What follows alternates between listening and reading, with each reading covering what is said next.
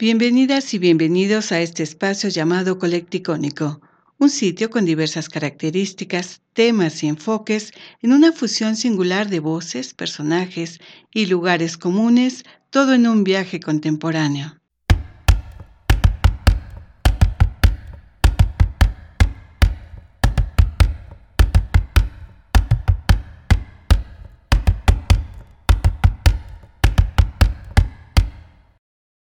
Tema del cacao al chocolate.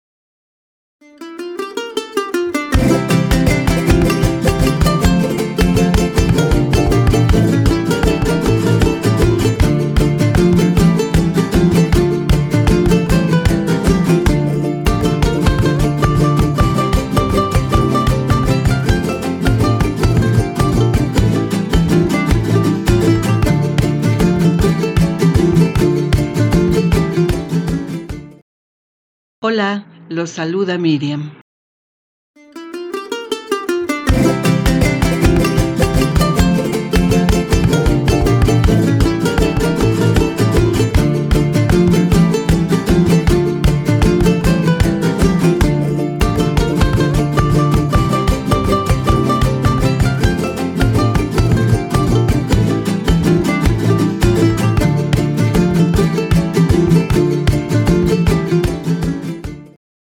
En la multitud de dones que México ha dado al mundo, el cacao ocupa un lugar especial. Los granos de ese fruto son la base para la elaboración de uno de los productos más apreciados por los paladares de todas las latitudes, el chocolate. Además, el grano no solo es portador de un sabor que puede llevar a la adicción, es poseedor de propiedades medicinales nada desdeñables. Las sociedades prehispánicas no solo valoraban estos dos aspectos de suyos significativos, sino que además confirieron al cacao cualidades que iban más allá de la mera utilidad y le asignaron un profundo simbolismo.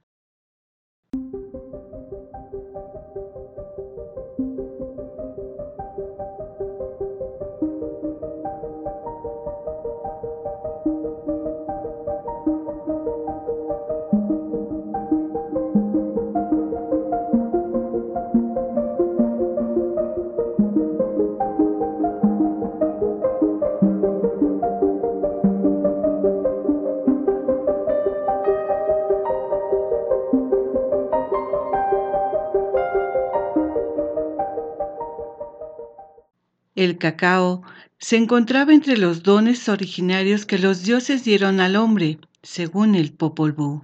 Era considerado uno de los cuatro árboles cósmicos situados en los rumbos del universo y tenía una asociación esencial con la planta sagrada, por excelencia de Mesoamérica, el maíz. Además, el cacao era un fruto relacionado metafóricamente con la sangre y el sacrificio.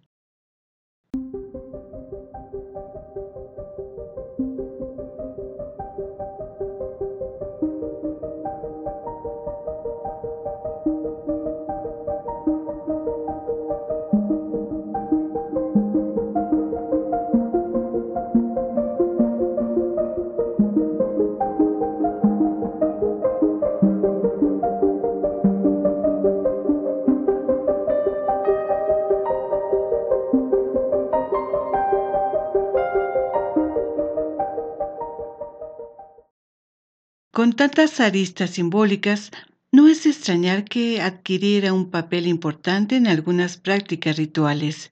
Se le consumía en bodas entre miembros de la realeza, acompañaba a los difuntos en su tránsito al inframundo, se le preparaba para celebrar victorias militares o la conclusión exitosa de expediciones comerciales.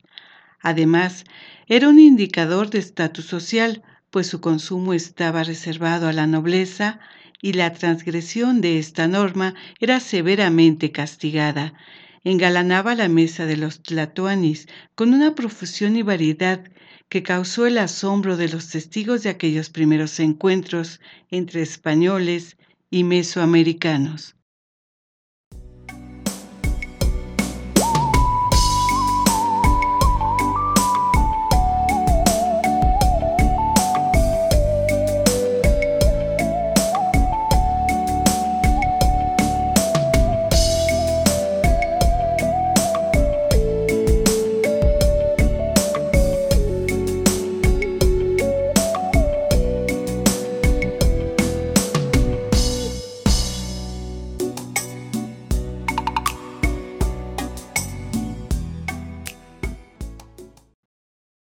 Si todo lo anterior fuera poco, el cacao posee otra vertiente digna de consideración.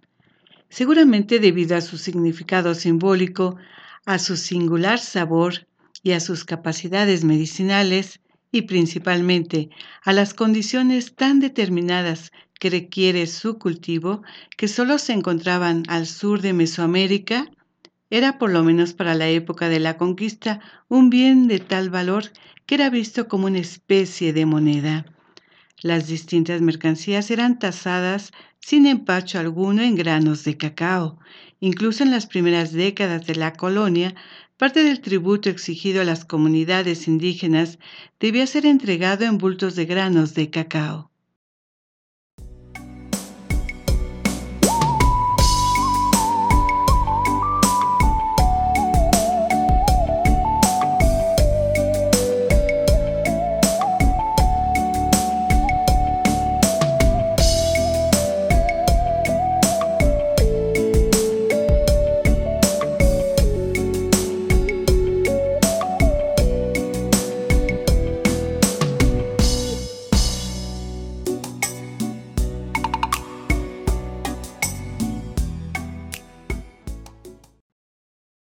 Con la conquista, el devenir del cacao sufrió una transformación radical.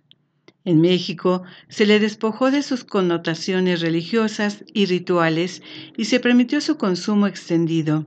Fue llevado a Europa y se convirtió en una de las bebidas más populares, y siglos después se inventaron tecnologías para procesarlo y surgieron productos como las tablillas y otros en los que se aprovechaba más la crema del cacao.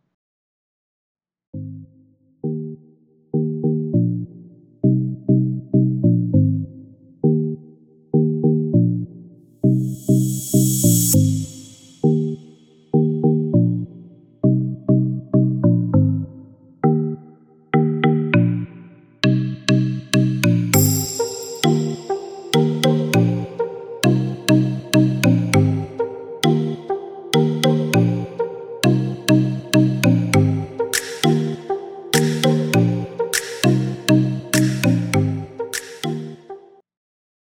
El chocolate, nombre genérico con el que ahora se conocen los derivados del cacao, es ahora uno de los productos más populares en el mundo.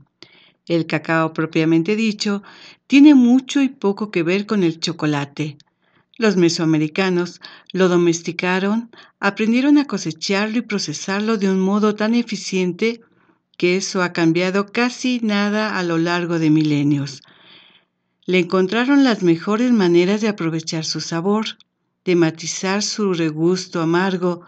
A partir de la conquista, mexicanos y europeos lo sometieron a un proceso de transformación prácticamente permanente. Se le añadieron nuevos ingredientes, se le consumía en ocasiones distintas, ahora en mayor libertad.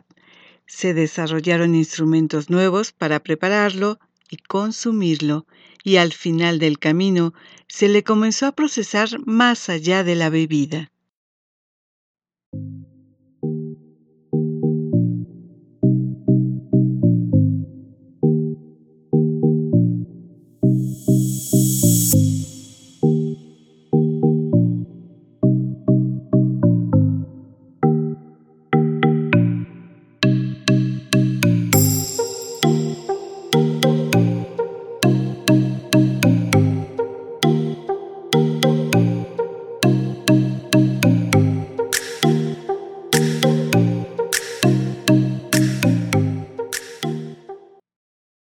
El concepto biodiversidad es muy reciente, pero no así las prácticas relacionadas por parte de los pueblos indígenas.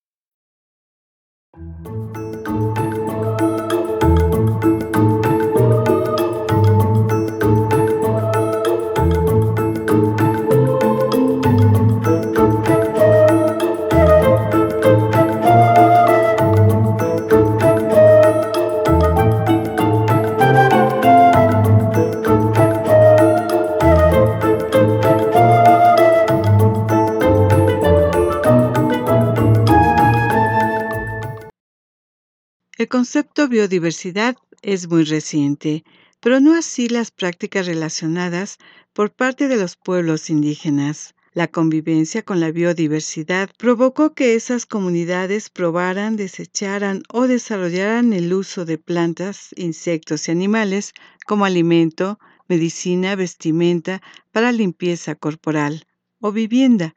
Por esta razón, los pueblos indígenas y las comunidades locales han sido reconocidas como sujetos sociales centrales para la conservación y el desarrollo sustentable es a partir de su experiencia y conocimiento ancestral que se puede aprender más sobre el cacao en su ámbito natural y también en torno a sus fases, usos y aprovechamiento.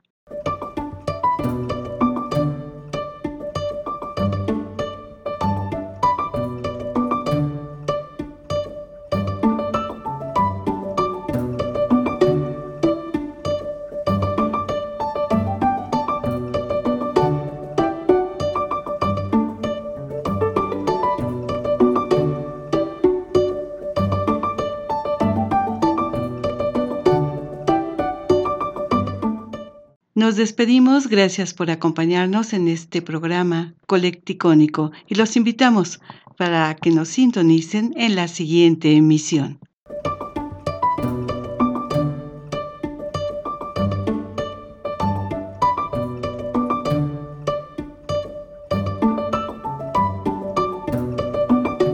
Información tomada de la revista Ciencia.